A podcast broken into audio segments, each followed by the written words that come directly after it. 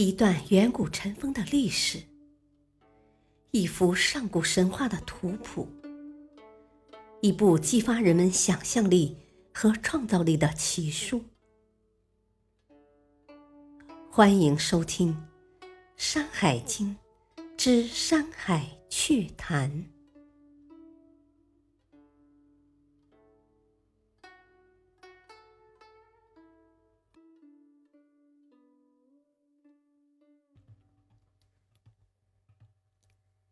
第三卷《海内北京二》上期讲到，卞明是皇帝曾孙，算来白犬已经是玄孙，而白犬以下的犬戎国人，则是六七八九世的孙辈了。然而，就是这皇帝的六七八九世孙辈们。成了另一位皇帝之后的敌人，帝喾高兴氏。这里涉及另一段关于南方蛮夷的起源，同样由古书上叙述流传。本自《后汉书·南蛮西南夷列传》，但和正史有所不同。那传说说是。帝喾时，犬戎为患，高辛氏屡战不胜。而这时，一位狗神盘户杀了犬戎王，于是高辛氏送了个美女给盘户做妻子，还封了他会稽东海之中的三百里封地。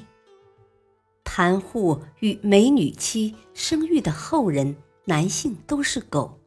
女性都是美女，这就是南蛮。这段传说的离奇之处在于，狗与美女婚配，后世男性在生物类别上遗传父亲，而女性则又遗传母亲。所谓子消父，女消母是也。作为正史的《后汉书》，倒没这么说。但却自有离奇之处。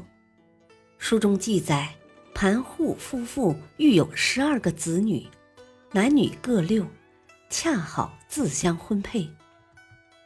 不过，盘户所杀的犬戎王有了姓氏身份，称作吴将军。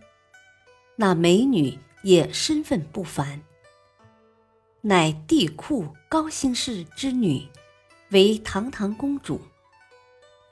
他们的后人以皇亲国戚的身份受封于名山大泽，后来才渐渐发展成蛮夷。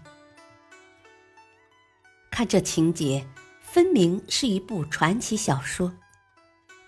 狗神盘户的身世也很有趣，出自成熟较早并早已散佚的《魏略》，其中说。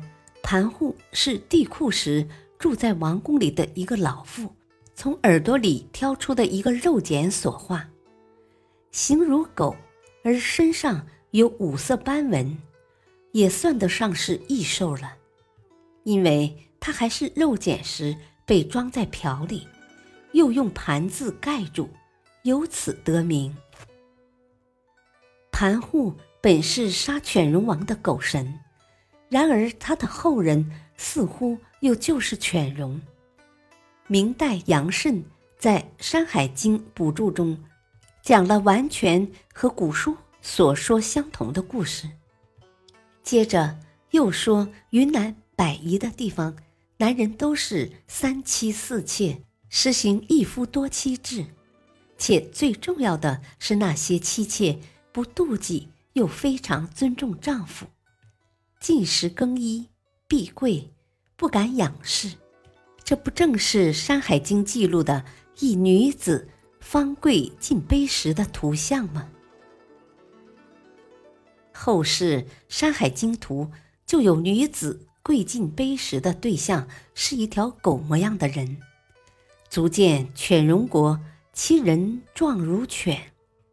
所以杨慎分明是在暗示盘户之后。及后来的犬戎，被先前的犬戎，即盘户所灭。于是盘户就继承了犬戎这一称号了。不论犬戎是皇帝后人，还是高辛氏养的狗成了神。总之，他们虽然凶狠野蛮，却也是皇帝族裔，华夏子孙。反正天下本是一家，而中华是天下的中心，一切都出于此。犬戎国除了有尊重丈夫。令他们享受帝王般待遇的习俗外，还有极量神马。这马在前文《海外西经·齐公国》提到过，又名文马、吉良。此外，还有吉皇、姬丝之城等名字。据说当年周文王被商纣求于有里，赛医生。不惜重金求宝，献给纣王做释放周文王的赎金，其中就有文马。另外两宝为有熊九驷，即四九三十六匹骏马，和有身美女。古书上说，专产美女的国度，禹的父亲鲧、商汤和周文王本人。都曾娶有身美女为妻。文马的样子，中文介绍的已经很详细，我们可以再欣赏一下古书图赞中介绍的。七曰：金睛珠列，陇形俊质，时节红户，臣不及起，是谓吉黄。世圣有礼，意思是说，西方金之精华的文马，它奔行站立都有龙马精神，它像鸿雁和野鸭那样腾空飞驰，不带起一丝尘土。这就是极黄，靠了它，圣王才能从有里获得释放。吉亮或文马又专有一个字表示，字形左文右马，即文。此字读作文。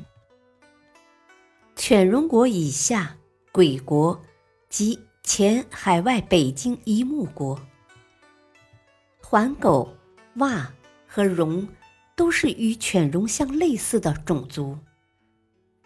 我们还可以知道。二父活着时也是人面蛇身，四地台及前种地台，陶犬和穷奇吃人还要讲顺序，或从头或从脚，并不会拦腰咬断。当地又有一个折断脖子还缺了手的巨笔师。此外。也就没什么太多好说的了。感谢收听，下期继续播讲第三卷《海内北京三》。敬请收听，再会。